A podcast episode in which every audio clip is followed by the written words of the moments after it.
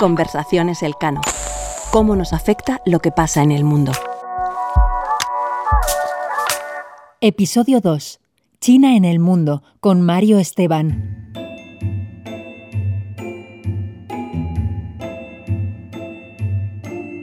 China está cada vez más presente en la política internacional, y no es casualidad. El mundo está cambiando y con él los poderes que lo configuran. Hablar de China y lo deprisa que se ha transformado siempre conlleva pensar en el futuro del orden global. Pero para saber a dónde va también es útil tomar un poco de perspectiva y entender de dónde viene. ¿Se convertirá China en una superpotencia? ¿Y cómo le afectará su competición económica y tecnológica con Estados Unidos? Además, ¿qué podemos esperar de los conflictos territoriales de China con sus países vecinos? ¿Y qué hay del futuro de asuntos globales como el cambio climático? Conversaciones Elcano. ¿Cómo nos afecta lo que pasa en el mundo?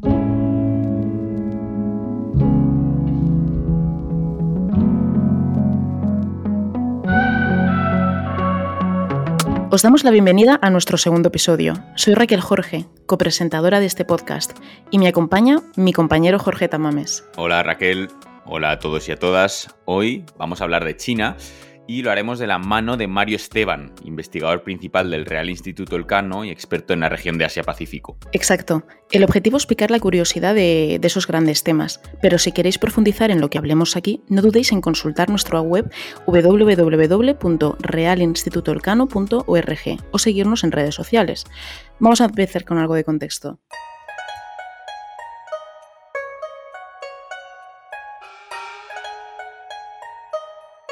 El sistema de gobierno y Estado chinos contemporáneos se fundan en 1949. Pero la edad de China en tanto que cultura y sociedad en realidad se mide en milenios. Por ejemplo, el pensador Confucio vivió en el siglo V a.C., unos 100 años antes que Platón, por compararlo con un filósofo antiguo que también es de referencia en nuestra cultura. Confucio también es coetáneo de Sun Tzu, el autor del arte de la guerra, que es uno de los primeros tratados de teoría militar de la historia y que a día de hoy sigue siendo bastante influyente. Durante gran parte de su historia, China fue la principal potencia política, económica y tecnológica del mundo. No es algo de ahora, ya viene del pasado. Por dar un ejemplo, medio siglo antes de que Cristóbal Colón llegue al Caribe, la Marina china ya realiza una serie de expediciones por todo el Indo-Pacífico, con naves de hasta 135 metros de eslora, que no es poca cosa, la mitad del tamaño de un portaaviones contemporáneo o el doble que la Pinta, la Niña y la Santa María puestas en fila una detrás de otra. Pero ese desarrollo coexiste con épocas de aislamiento, que del siglo XIX en adelante hacen que China empiece a quedar rezagada, y no solo ante las potencias europeas, sino también ante los vecinos que las imitan, como sería el Japón de la restauración Meiji. En 1911 se proclama la República de China y termina la última de múltiples dinastías imperiales. Pero en 1927 el país cae en una guerra civil que enfrenta al Kuomintang, el bando digamos nacionalista, con el Partido Comunista Chino. Los dos detienen las hostilidades en 1937 para combatir al imperio japonés, eh, cuya ocupación colonial deja, se estima que 14 millones de muertos, contando la participación china en la Segunda Guerra Mundial. En 1945 termina la guerra contra Japón y los dos bandos, Kuomintang y Partido Comunista Chino, vuelven a enfrentarse hasta 1949, cuando por fin gana de forma definitiva el bando comunista liderado por Mao Zedong. El Kuomintang se refugia en la isla de Formosa, lo que conoceríamos ahora como la isla de Taiwán, y que de hecho se vuelve de facto independiente de China. La disputa sigue vigente con China, pero tiene consecuencias fuera del país. Y de hecho, si miramos el panorama actualmente en el año 2022, vemos que hoy son solamente unos pocos países los que reconocen a Taiwán como país independiente. Pero sí que es verdad que la mayor parte de gobiernos, por ejemplo en el caso de los Estados miembros de la Unión Europea, estos cooperan con Taipei, la capital, a través de oficinas comerciales.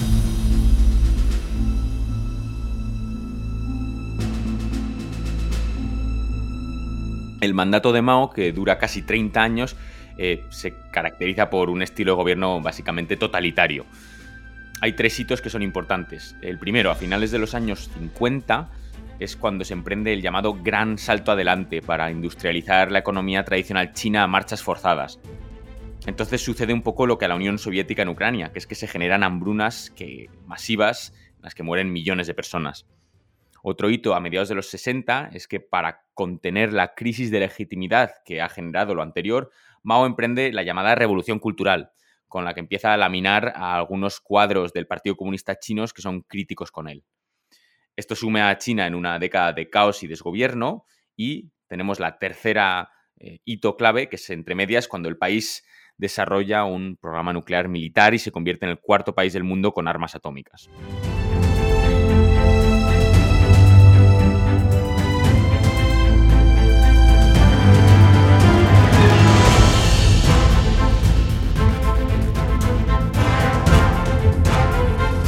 De 1978 en adelante, el sucesor de Mao, Deng Xiaoping, rectifica por una parte, Deng promueve una apertura económica que no política. Ahora bien, el mismo Deng profundiza su relación con Estados Unidos y todo esto se hace en un contexto de una guerra fría en donde ya Mao, el, antecesor de Deng, que ya había iniciado las relaciones con Estados Unidos, empezó a acumular tensiones con la Unión Soviética. Pero es justo al final de esta guerra fría cuando China decide acercarse de nuevo a la URSS, concretamente con el último secretario general Gorbachev. Y a nivel general, hasta los años 2000, lo que vemos a nivel de política exterior es que China aumenta sus lazos con países como son Corea del Sur, Arabia Saudita o Emiratos Árabes Unidos, entre otros. Después llega 2001 y se produce una especie de revolución silenciosa, que es que China se convierte en miembro de la Organización Mundial del Comercio. Esto le facilita entablar relaciones comerciales con otros países y así va potenciando la estrategia que sigue desde los años 80. Estados Unidos, de hecho, piensa que si China se une a las normas globales y se integra económicamente con el mundo, el país se irá democratizando poco a poco. Pero no ocurre así. Lo que sí ocurre es que el PIB chino se multiplica por 11 en 20 años y sus exportaciones también crecen por 10, es decir, un crecimiento exponencial. Pero es que además, de 2008 en adelante y sobre todo con la llegada de Xi Jinping al poder en 2013, al desarrollo económico chino se va sumando cada vez más una ambición de influir en la política exterior de sus vecinos y eh, de otros países. Lo que vemos en los últimos años es que China ha incrementado sus relaciones comerciales en Europa. De hecho, a nivel general en el mundo, si vemos los datos, podemos identificar que en el año 2021 China se convirtió en el principal acreedor del mundo, en parte por tener una gran parte considerable de la deuda pública estadounidense. Ahora bien, si miramos al renminbi, vemos que es una moneda de transacción solo para menos del 3% de todas las transacciones financieras a nivel mundial. Pero el truco está en con quién China coopera. Si vemos bien, China tiene cada vez más proyectos, sobre todo de infraestructura, con países en desarrollo del sur, lo que genera por un lado dependencias y por otro lado condicionalidades bastante importantes. Es el caso de los proyectos en América Latina o el continente africano en temas tan diversos como podrían ser centros de datos para que haya tráfico de Internet o la propia construcción de carreteras. Además, y como ya íbamos comentando, todo este despegue económico se viene correspondiendo con em, una exigencia de mayor protagonismo político por parte de China. Esto tampoco es un misterio muy grande. En política internacional los intereses a menudo van de la mano de tus capacidades, así que si tu peso e influencia crecen en el mundo, también lo hacen tus exigencias. Lo que pasa es que el caso chino es especialmente delicado porque China tiene reivindicaciones territoriales abiertas con casi todos sus vecinos, Estamos hablando de que muchas veces no se ponen de acuerdo en dónde empiezan y terminan las fronteras de un país. Es el caso de las islas Senkaku o Diaoyu con Japón, con las aguas del mar de China Meridional, que comparte con varios países del sudeste asiático, con las propias fronteras terrestres que tiene con India, que ya causaron un enfrentamiento militar en verano de 2020. En fin, se encuentra con una situación realmente complicada en su vecindario. Y no solamente el vecindario, Jorge, además también lo que podemos ver es que cada vez más el liderazgo económico de China le está llevando a día de hoy a un escenario de competición global con Estados Unidos y también a un replanteamiento de si estamos moviéndonos hacia un nuevo escenario de poder internacional, con nuevas dependencias y sobre todo también con nuevas narrativas. Y para todo ello contamos con Mario Esteban, investigador principal en el Real Instituto Elcano, profesor titular del Centro de Estudios de Asia Oriental en la Universidad Autónoma de Madrid.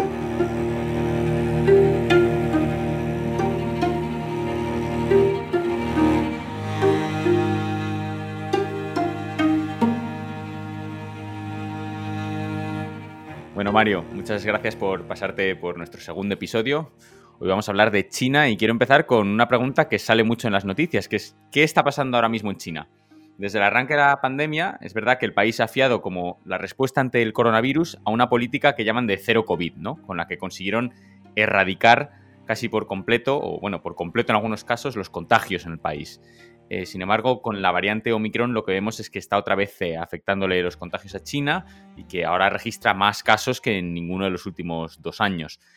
¿Qué se puede aprender de China en la gestión del COVID, tanto a nivel de lo que parece que no funciona ahora como lo que sí funcionó de cara a erradicar el COVID previamente? Bueno, Jorge, como, como bien comentas, la política de, China ¿no? en relación al COVID, esta política de COVID-0, pues efectivamente ¿no? es, muy distinta ¿no? a, la que, a la que se ha seguido la mayor parte de los países occidentales.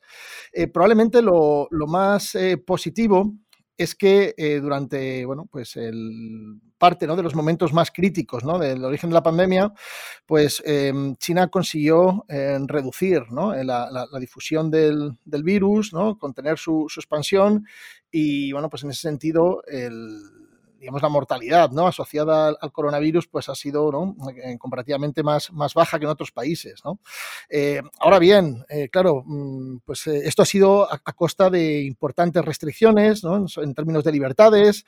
Además, em, como también se, sabes, pues digamos que la transparencia ¿no? no es uno de los puntos fuertes ¿no? de, esta, de esta política ¿no? del gobierno chino, así que en realidad los datos que tenemos ¿no? pues no son em, totalmente, totalmente fiables ¿no? y, y además, otro, otro problema importante es que esa falta de, transparencia, pues claro, en el origen de la pandemia eh, dificultó eh, que se diera una respuesta más, más, firme, tanto dentro de China como, como, en otros países. Y esto facilitó. En un primer momento la, expansión, del, expansión del virus. O sea que esto fue un, asunto también bastante, bastante problemático. Otro tema asociado a la, política china en relación al COVID ha sido las vacunas. China es uno de los países que ha sido capaz de desarrollar vacunas propias y eh, estas vacunas, pues aunque no tan eficaces como las, vacunas de las eh, farmacéuticas, digamos, occidentales, pero eh, bueno, pues son vacunas que, que han servido ¿no? para inocular ¿eh? a un altísimo porcentaje de la población de China y también son vacunas pues, que se han distribuido por, gran parte del planeta, con consiguiente ¿no? influencia ¿no? Em, favorable, a, favorable a China. Así que bueno, es una política de, de contrastes, de, éxitos y, de grandes costes. y yo creo que el coste mayor en realidad es el que vamos a ver, que aún no lo hemos visto, va a ser el desmantelamiento de esta política.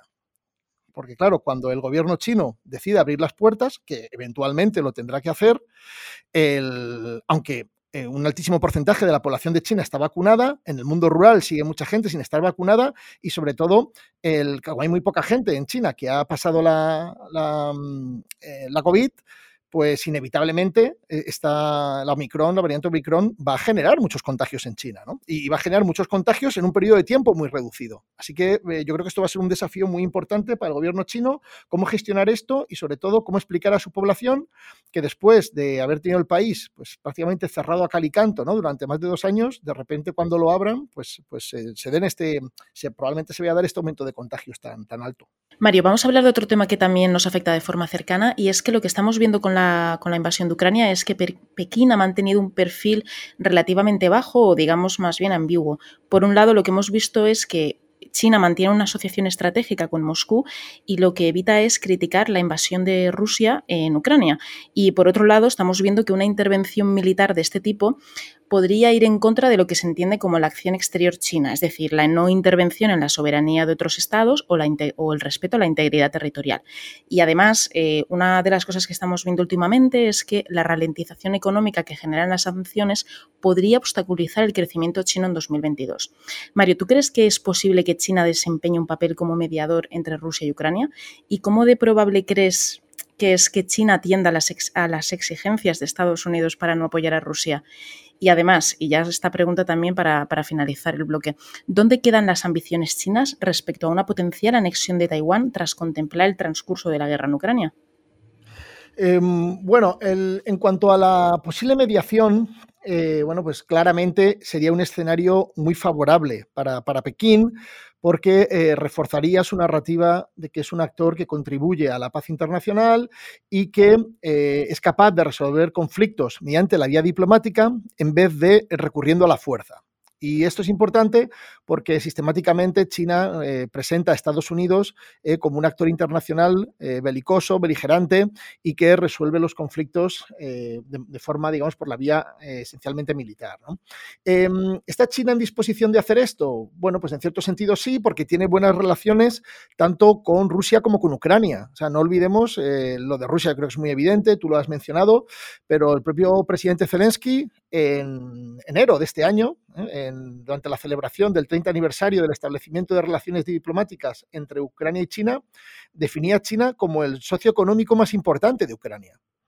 Eh, y, durante el conflicto, eh, China ha mm, concedido también ayuda humanitaria a Ucrania. es decir, que China, en ese sentido, sí que es un actor con, bueno, pues que están, tienen un nivel de relación suficientemente bueno, claramente suficientemente bueno con ambos actores como para potencialmente poder mediar.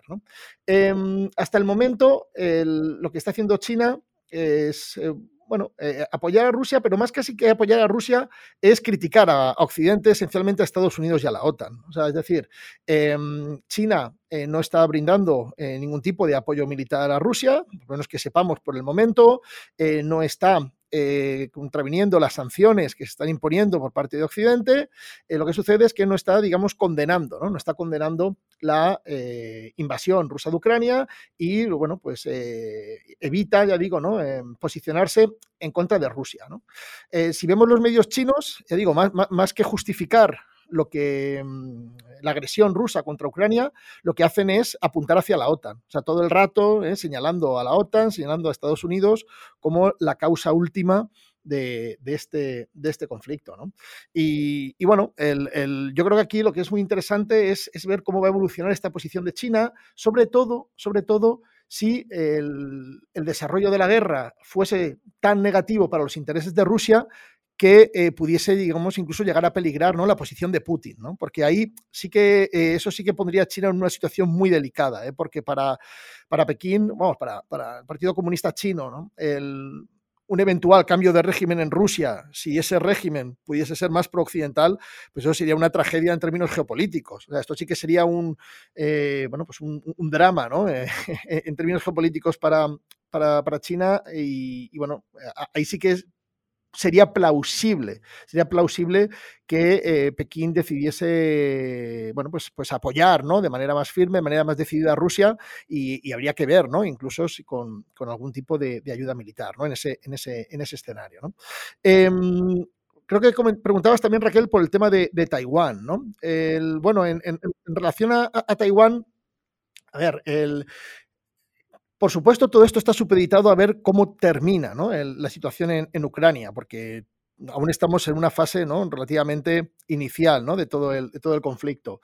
Pero mm, está claro que hoy es más improbable eh, un ataque a gran escala por parte de China contra Taiwán de lo que era antes de la invasión rusa de Ucrania.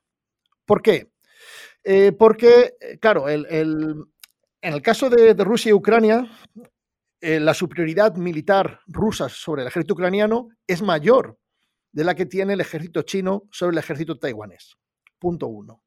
Punto dos. En Ucrania estamos hablando de una invasión terrestre, mientras que en el estrecho de Taiwán sería un asalto anfibio lo que complica enormemente las posibilidades de éxito del ejército, digamos, invasor. Y ya estamos viendo, ¿no? en el caso de Ucrania, las tremendas dificultades logísticas ¿eh? que está teniendo el ejército ruso. Entonces, si a esto le añadimos que en el, estrecho de Taiwán el equilibrio militar es menos favorable a China y le añadimos las dificultades de, la propia operación ¿no? por este carácter anfibio, pues bueno, eh, esto, esto apunta a que las, eh, las probabilidades de éxito ¿no? del ejército chino serían todavía más bajas. Pero es que hay otro factor más, muy importante, y es que en, Ucrania el apoyo, digamos, que, Ucrania, el apoyo militar que Ucrania está recibiendo del exterior es eh, esencialmente eh, equipamiento, es, eh, un apoyo material, pero no, están interviniendo tropas, digamos, regulares extranjeras en apoyo de, en apoyo de Ucrania. Mientras que en, en Taiwán, Estados Unidos tiene un compromiso de defensa con Taiwán, ¿no? la Taiwan Relations Act, por la que Estados Unidos se compromete a defender Taiwán en caso de que sea atacado. Y además, ¿eh? tanto Japón como Australia ya han anunciado que en caso de que Estados Unidos interviniera en el estrecho de Taiwán, ellos apoyarían a Estados Unidos. O sea, es decir, el, apoyo militar que Taiwán recibiría del exterior es muchísimo mayor, muchísimo más decidido del que está recibiendo eh, Ucrania, por lo menos hasta el momento. ¿no? O sea, y, bueno, si tenemos en cuenta que, que las operaciones rusas en Ucrania es evidente que no están teniendo el éxito esperado, pues como decíamos, ¿no? En un escenario como el estrecho de Taiwán, donde se dan todas esas mayores dificultades ¿no? Para el, ejército invasor, en este caso potencialmente el ejército chino, pues ya digo ¿no? que, claramente ¿no? si, si, Xi Jinping estaba planteándose, ¿no? jugando con la posibilidad a lo mejor de, invadir Taiwán, pues desde luego lo que está pasando en Ucrania no creo ni mucho menos que le esté, que le esté animando a ello.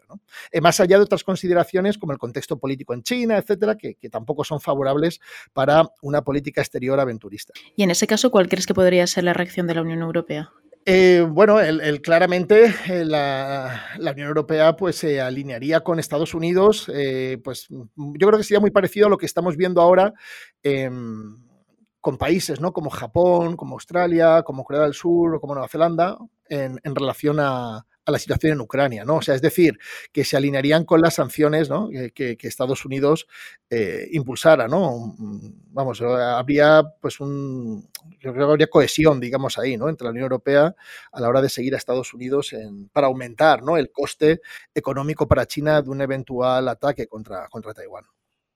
Otro apartado en el que a China a veces se le acusa de mantener una posición un poco ambivalente es el del cambio climático, ¿no?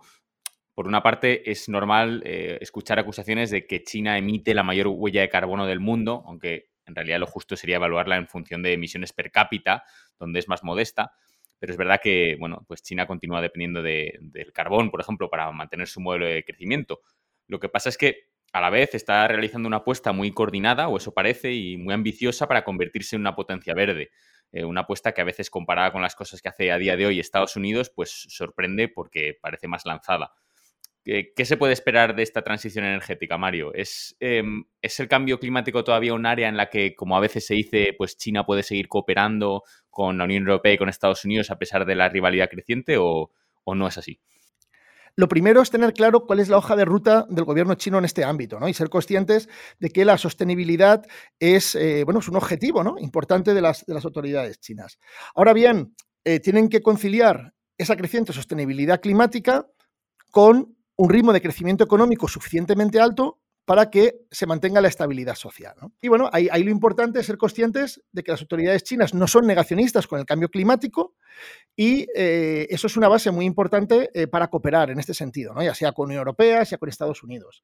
Em, de hecho, en relación a Estados Unidos, vemos que cuando se rompió la cooperación con el cambio climático fue porque el gobierno de Trump pues, era negacionista en este ámbito. Y, Estados Unidos pues a diferencia de China, sí que ha habido dos veces. Tanto con el protocolo de Kioto, ¿no? Como el acuerdo de París durante la administración Trump, que ha abandonado, digamos, ¿no? sus compromisos internacionales en esta, en esta materia. Entonces, en este sentido, bueno, yo, yo sí que creo que, que, las autoridades chinas son un socio eh, confiable en este tema. Ahora bien, como digo, ¿no? Siendo conscientes de que para ellos mantener un determinado ritmo de crecimiento económico, pues mm, puntualmente eh, puede ser más importante que acelerar esa transición hacia un modelo económico más, más sostenible. Y, aquí también creo que es interesante eh, plantear que mm, eh, hay, un cierto cambio de paradigma en, China en relación al, cambio climático y a la sostenibilidad. ¿Qué quiero decir con esto? Que en un primer momento las autoridades chinas esto solo lo veían como un coste económico lo veían como algo, como decía antes, ¿no? que ralentizaba el crecimiento.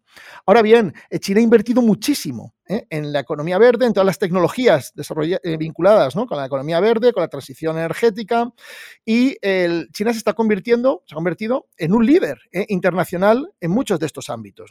Entonces, claro, ya para China no solo es una cuestión de sostenibilidad, sino que también es una cuestión de liderazgo tecnológico y liderazgo empresarial en algunos de estos sectores. ¿no? Por ejemplo, en el tema del coche eléctrico ¿no? y las baterías es un, es un, bueno, pues es un caso ¿no? bastante, bastante evidente, ¿no? los paneles solares ¿no? también es un caso bastante evidente ¿no? de, tecnologías pues, que, que, China ha desarrollado muchísimo ¿no? y en las que ha sido capaz de, de obtener posiciones de liderazgo internacional. ¿no?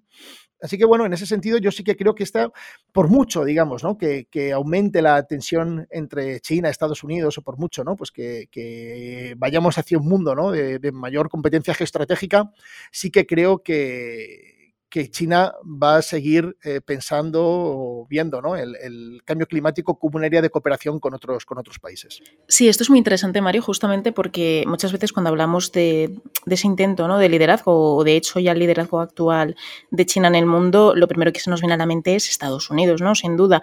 Y lo que parece claro es que la rivalidad entre China y Estados Unidos no fue un fenómeno vinculado a la presidencia de Donald Trump, sino que desde el lado de, de la administración estadounidense ya se empezó a plantear durante los años de Barack Obama y es algo que se ha mantenido y prolongado con Joe Biden. Sí que es verdad que a nivel de discurso las narrativas han cambiado, algunas se siguen manteniendo, pero ciertas cosas han cambiado, pero el fondo puede que sea el mismo. ¿Tú qué piensas de esto? ¿Hasta qué punto crees que dicha rivalidad se va a mantener en el tiempo? ¿Hacia dónde va China? ¿Qué futuro tiene la relación de Washington con Pekín? Y bueno, luego te pregunto otra cosa sobre el vecindario. Bueno, yo creo que aquí eh, es evidente que el aumento espectacular de las capacidades de China en todos los ámbitos ¿no? que se ha dado en las últimas décadas y que de manera previsible se va a dar en el, futuro, pues claro, hace que la hegemonía de Estados Unidos se vea amenazada. Es decir, e, es evidente que China es el único país con capacidad para amenazar eh, la hegemonía de Estados Unidos. Y esto, pues claro, lógicamente eh, preocupa en, Washington y hace que Estados Unidos tome conciencia de eh, la necesidad de competir con China para mantener esa posición hegemónica en el ámbito, en el ámbito internacional.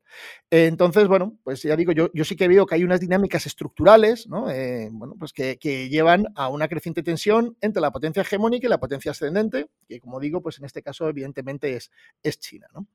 aquí hay otras cuestiones que creo que son interesantes, ¿no? Por ejemplo, que hay límites al crecimiento chino. es decir, si uno ve las perspectivas que hay a 10 años vista ¿no? de ritmo de crecimiento de la economía china y también de ritmo de crecimiento demográfico, pues vemos que esa reducción de la brecha entre el poderío, digamos, internacional en todos los ámbitos, ¿no? capacidades económicas, militares, etcétera, entre Estados Unidos y China, pues eh, no se va a seguir reduciendo la velocidad que lo ha venido haciendo ¿eh? en, el pasado. es decir, que no podemos, digamos, no demos ni mucho menos por hecho que China va a ocupar la posición de Estados Unidos ¿eh? en, un, plazo de tiempo, digamos, medio. Esto, eh, está, es, tremendamente discutible.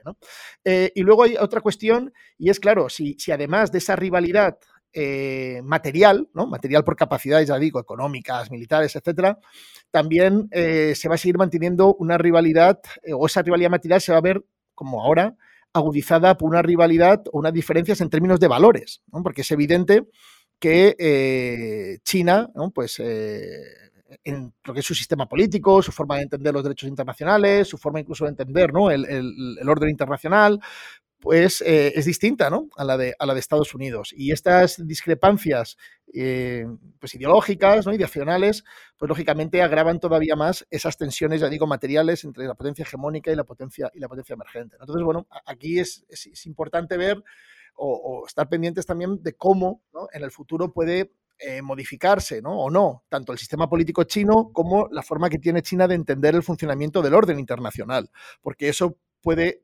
agudizar o mitigar esa rivalidad material evidente ¿no? que, se está, que se está dando.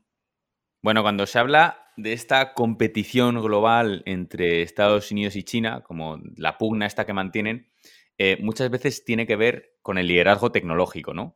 Antes comentabas que China, por ejemplo, ha avanzado mucho en, ámbitos de la tecnología verde, pero también es verdad que en todo lo que es pues electrónica avanzada, redes 5G, cada vez es una potencia a la que hay que tener en cuenta. ¿Cuáles son los objetivos de China a largo y medio plazo en este sentido? ¿Y cómo gestiona el Partido Comunista Chino pues, tener unas empresas que cada vez son más potentes en este ámbito y tienen una agenda también de puertas para afuera?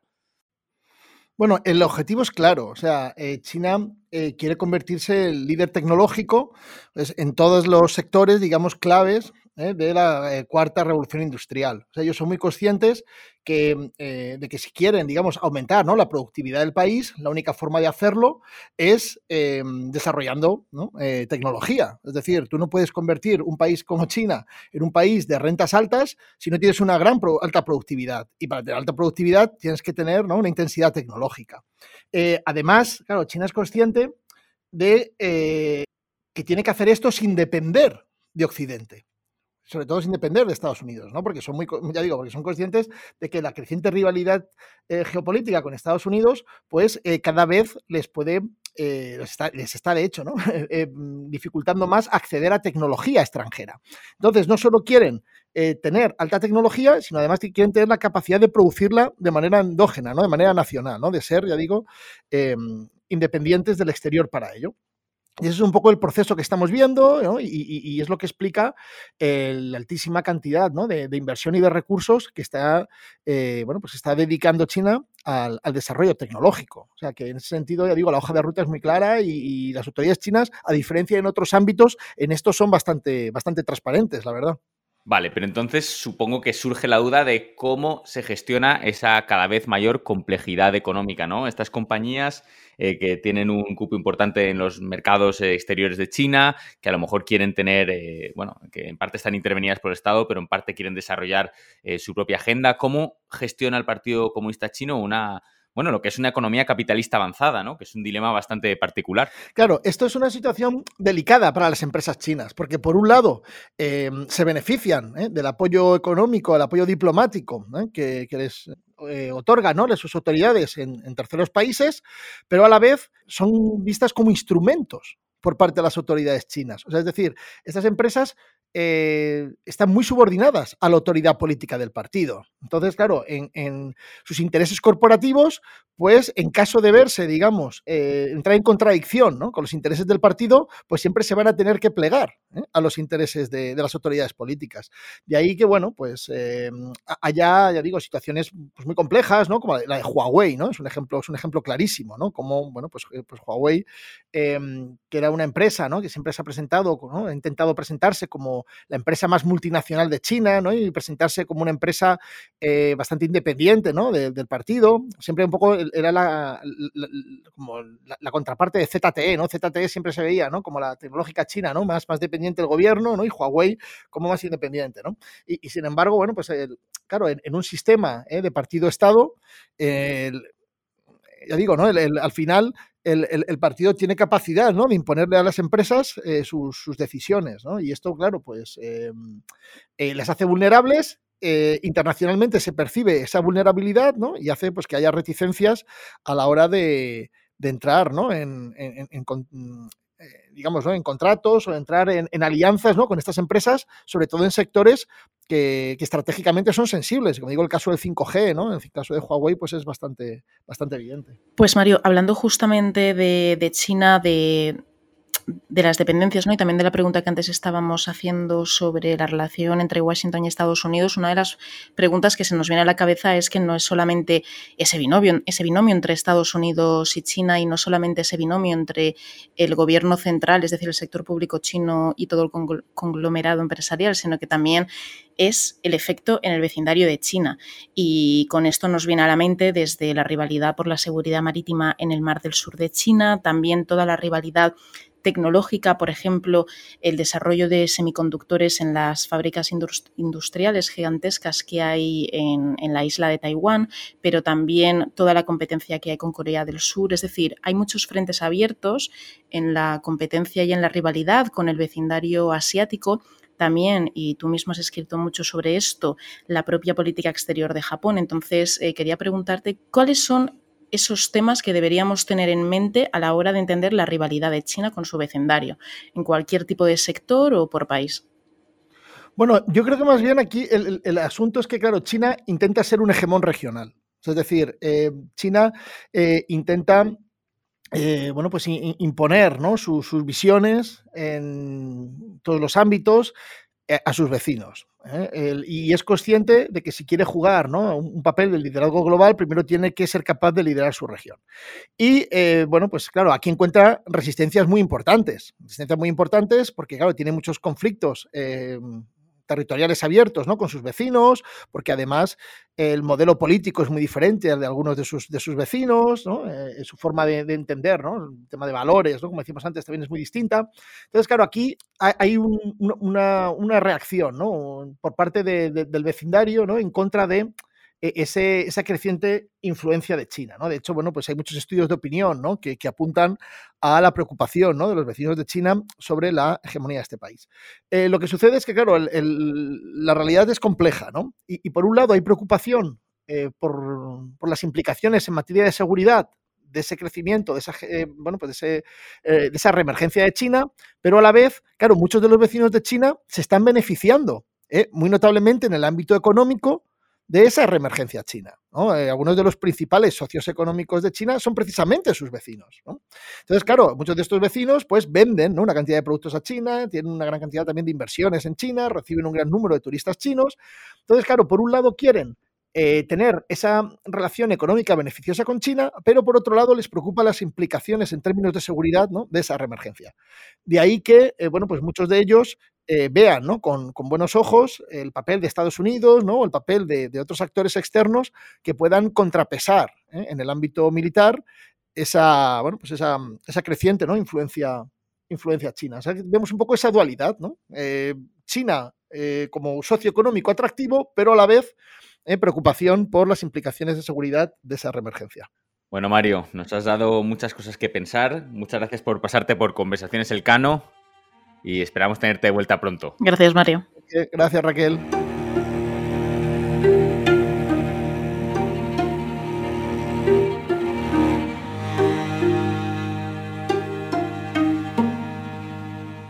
Nos acercamos al final del episodio y, como de costumbre, toca hacer balance.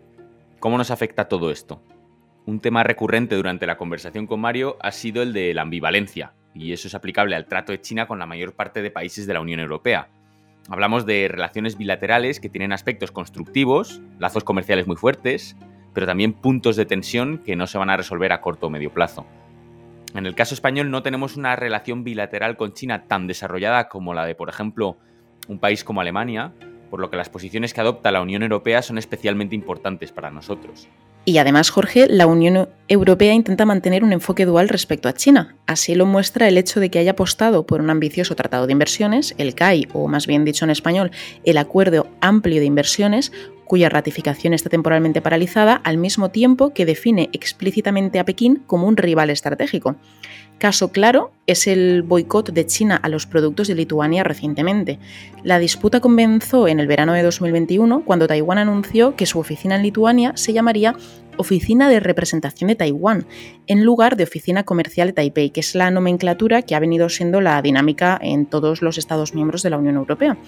China entonces retiró su embajador en agosto de 2021 y ha habido una serie de, sucesos que han llevado a una presión importante hacia los productos de Lituania o hacia, hacia todos los productos donde hay algún componente procedente del país. A partir de ahí, la Comisión Europea se ha acelerado una propuesta de un instrumento anticoerción que el objetivo que tiene es proteger a los Estados miembros de posibles restricciones. Pero ni queda claro cómo avanzará, ni tampoco queda claro cómo la Unión Europea va a entablar de nuevo relaciones con la isla de Taiwán en, otros frentes. Sí, Raquel, y luego hay otro asunto pendiente que es la presencia de la Unión Europea en el Indo-Pacífico, la región que más se está transformando por el despegue de China. No deja de ser llamativo que el mismo día en que Bruselas publicó una estrategia de la Unión Europea para la región, el otoño pasado, Estados Unidos, Reino Unido y Australia anunciaron que formaban un acuerdo de cooperación en defensa para esta región lo que irritó bastante a algunos socios europeos, como Francia, por ejemplo, que ha tenido un papel destacado como vendedor de equipos de defensa para algunos países, entre ellos hasta ahora Australia. En general, eh, los países europeos comparten más cercanía hacia Estados Unidos que hacia China, claro, pero lo que no está tan claro es de qué forma tienen que posicionarse ante la rivalidad actual en el Indo-Pacífico. No queda duda de que China va a seguir dando de qué hablar, por sí misma, pero también por las propias reacciones de otros países y también de otros actores como son los movimientos sociales o las propias empresas. De ahí que entender el pasado para entender el presente y futuro nos dé más respuestas o al menos nos permita evitar ciertas asunciones erróneas.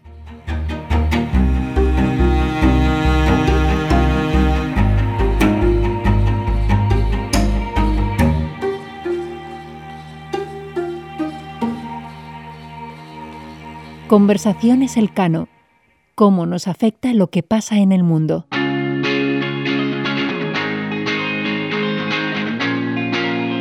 Conversaciones Elcano es un podcast presentado por Jorge Tamames y yo, Raquel Jorge, pero detrás hay todo un equipo que lo hace posible. Raquel García Llorente se encarga de la identidad sonora del podcast.